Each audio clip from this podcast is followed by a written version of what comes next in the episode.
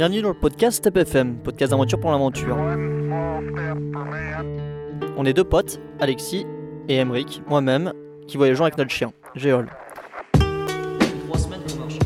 Dans ce podcast, Alexis se trouve en Cappadoce, Turquie, dans le ranch de notre ami Ibrahim, avec Marie.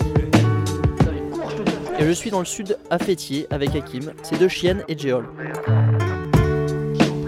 Notre mission est de trouver des montures pour nos trois mois de randonnée que nous comptons faire de Fétier à Izmir avec Marie et Hakim.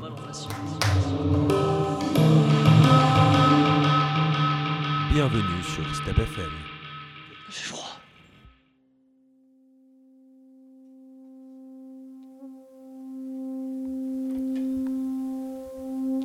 Donc, euh, une fois arrivé à Fétier, après 10 jours de stop, Hakim et moi sommes, on est, on est épuisés à ce moment-là. Pourtant, euh, on va même pas se donner une journée de repos. Euh, effectivement, avant que Marie et Alexis puissent euh, venir nous rejoindre, nous, euh, on doit trouver des montures. C'est pour transporter l'énorme quantité d'affaires qu'ils gardent avec eux. Bon, ça tombe bien, on avait contacté un ranch qui vient nous chercher, Hakim, moi et les chiens, pour nous montrer quelques chevaux. Et c'est donc sur les abords de Fétier qu'une BMW se pointe et nous embarque. On commence donc notre recherche avec Hakim. Il nous faut deux chevaux et on a un budget de, allez, 10 000 TL, ce qui correspond à 700 euros pour les deux chevaux. Donc 350 euros par chevaux ou 350 euros par, euh, par binôme. Euh, on sait que c'est pas un, prix démesuré parce qu'en Cappadoce on nous proposait euh, des chevaux à 2500 TL et avec 5000 TL plus le, transport ça nous revenait à peu près à, à ce prix là. Donc on sait qu'à ce prix là on n'aura pas des bêtes de course mais c'était pas ce qu'on cherche. Nous on veut des poneys rustiques avec un caractère calme, c'est tout. Le premier ranch qu'on fait, euh, on avait prévu de le rencontrer et on sait qu'il a, qu'il a des chevaux à nous montrer. Le coin est magnifique et splendide et le ranch l'est tout autant. Les box sont propres, les chevaux sont des pur sang arabes pour la plupart. Un grand manège, euh, les propriétaires sont jeunes, ils sont beaux, euh, c'est, les modèles Instagrammeurs en gros. Bon, ils nous présentent un cheval. c'est un petit bourrin qui est dans un coin, beaucoup plus petit que tous les autres chevaux, mais quand même en très bonne santé, très bon état. Et il nous explique que le cheval tout seul, euh, il comptait le vendre à peu près entre 10 et 15 000. Hakim et moi, ça nous fait sauter directement, parce que 10 et 15 000, c'est... c'était notre budget pour deux chevaux et le transport euh, en Cappadoce. On tombe un peu des nues avec Hakim à ce moment-là, parce qu'on a fait quand même énormément de trajets et on se retrouve un peu euh, à se dire que bah, ça va peut-être pas être possible, quoi. si les chevaux ils coûtent aussi cher que ça, on va peut-être pas y arriver. Et pendant qu'on discute, quelqu'un quelqu'un écoute notre conversation et vient nous voir, c'est un Français. Il s'appelle David. Euh, David vit euh, en Turquie depuis trois ans avec euh, sa femme. Et lui nous propose d'aller faire quelques ranchs avec nous et nous aider, nous filer un coup de main pour, trouver des chevaux. Donc ni une ni deux, on monte dans la voiture avec David et on fait un peu sa connaissance. Il est passionnant, il nous parle de, plein de choses et surtout il nous dit qu'il va nous trouver un ranch où on trouvera sûrement un cheval qui sera un peu plus à notre goût. On descend plus dans les plaines, donc on n'est pas dans un endroit aussi joli qu'avant, mais quand même assez, quand même assez propre, euh, avec des belles balades, une belle vue sur la montagne. Pas mal de petits gabarits. Ouais, ouais, ils ont pris ça. C'est pas mal. On voit un paddock un peu boueux mais très vaste avec beaucoup de chevaux dedans et on rencontre le propriétaire qui, qui nous présente directement euh, son palefrenier, un jeune Syrien de notre âge qui connaît très bien les chevaux, euh, il connaît tous les chevaux sur le bout de ses doigts. C'est le propriétaire.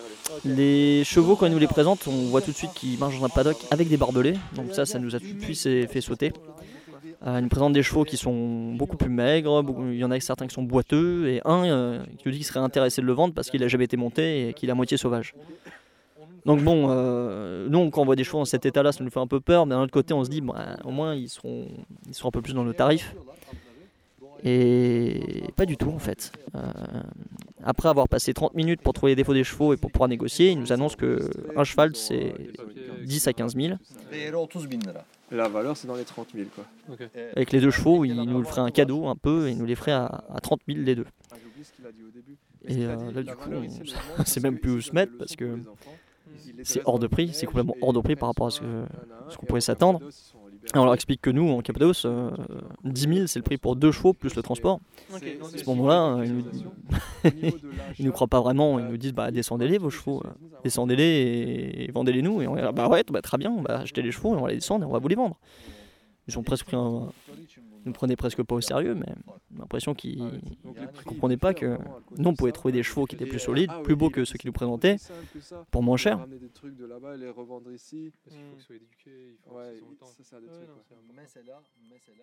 Quand on n'est pas resté vraiment beaucoup plus longtemps, et on est parti euh, à un troisième ranch que David connaissait. Euh, sa femme allait faire une randonnée là-bas euh, le lendemain. Et il nous a proposé du coup de l'accompagner euh, pour pouvoir parler avec euh, ce nouveau ranch.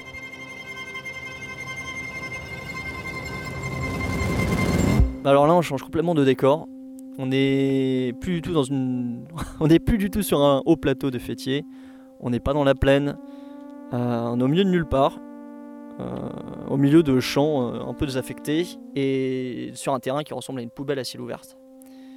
Euh, c'est vraiment très moche et le propriétaire c'est un Kosovaque, un Kosovar, avec son cousin toujours à son épaule qui nous explique euh, qu'il essaie, il s'est lancé dans le cheval, qu'il essaie d'ouvrir un safari et qu'il croit vraiment en ses chevaux et qu'il adore les chevaux.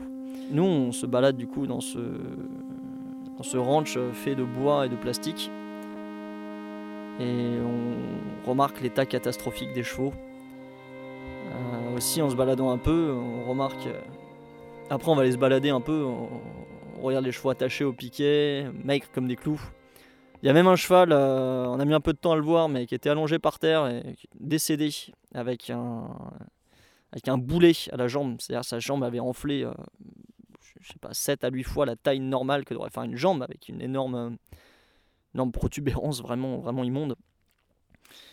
Euh, dès qu'on lui a demandé pourquoi, il nous a expliqué qu'il avait acheté un cheval et qu'il avait essayé de le sauver. Euh, C'était une excuse un peu, un peu pathétique. À mon avis, il juste s'occupait pas de son cheval et il a une infection et il s'en est pas occupé. Et donc, euh, c'était un peu la présentation du, de ce nouveau ranch où nous a, on avait des chevaux qui étaient rachitiques, qui se faisaient traîner devant ses compatriotes avant de se faire enterrer devant la porte d'entrée par une énorme pelleteuse. Euh, on a quand même fait de la négociation avec, avec ce propriétaire pour essayer de comprendre euh, s'il voulait bien nous acheter, si on pouvait lui acheter des chevaux et si on pouvait les revendre après, combien il nous les ferait. Euh, mais finalement, en fin de compte, euh, ce qu'on s'est dit avec Hakim, c'est qu'on ne pouvait pas vraiment faire affaire avec lui. Et puis, même si les chevaux avaient des prix qui étaient bien inférieurs, euh, il nous proposait à 5000, à 7000 euh, le cheval et il proposait aussi de les racheter après.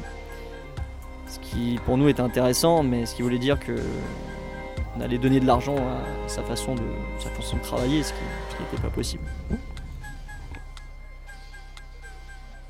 11 months you can ride a pregnant horse until 11 months pregnant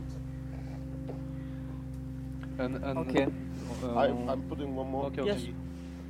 Moi, ça me fait vraiment peur, ça, le fait qu'elle soit enceinte. Peut-être qu'elle va bouffer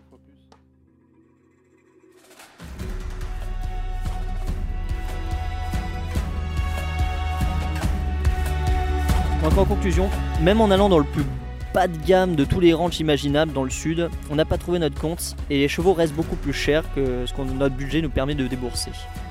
Donc il y a deux solutions qui me viennent à partir de ce moment-là. La première, c'est d'appeler Alexis pour lui proposer de trouver des chevaux en Cappadoce et les descendre en camion.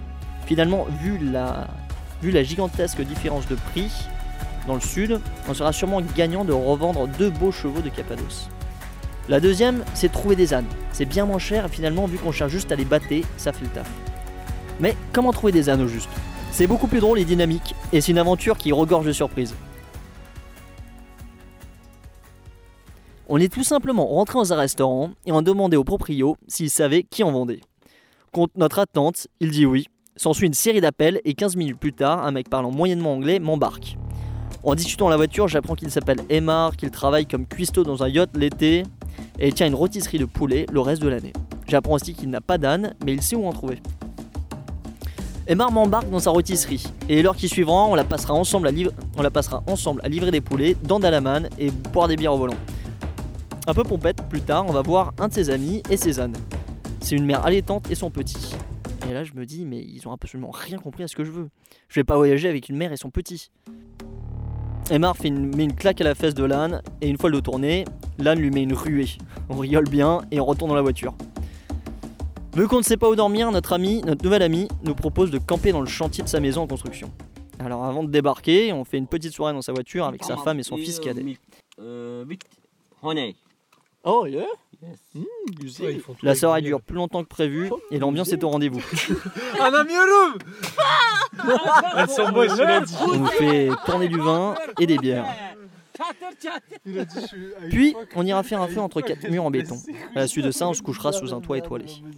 Le programme prévu pour demain, un petit déjeuner chez Emma, puis une journée à chercher des ânes. Je pense que le mieux qu'on ait à faire, c'est de boire ça. C'est de boire ça. D'aller faire à manger au chien avant qu'il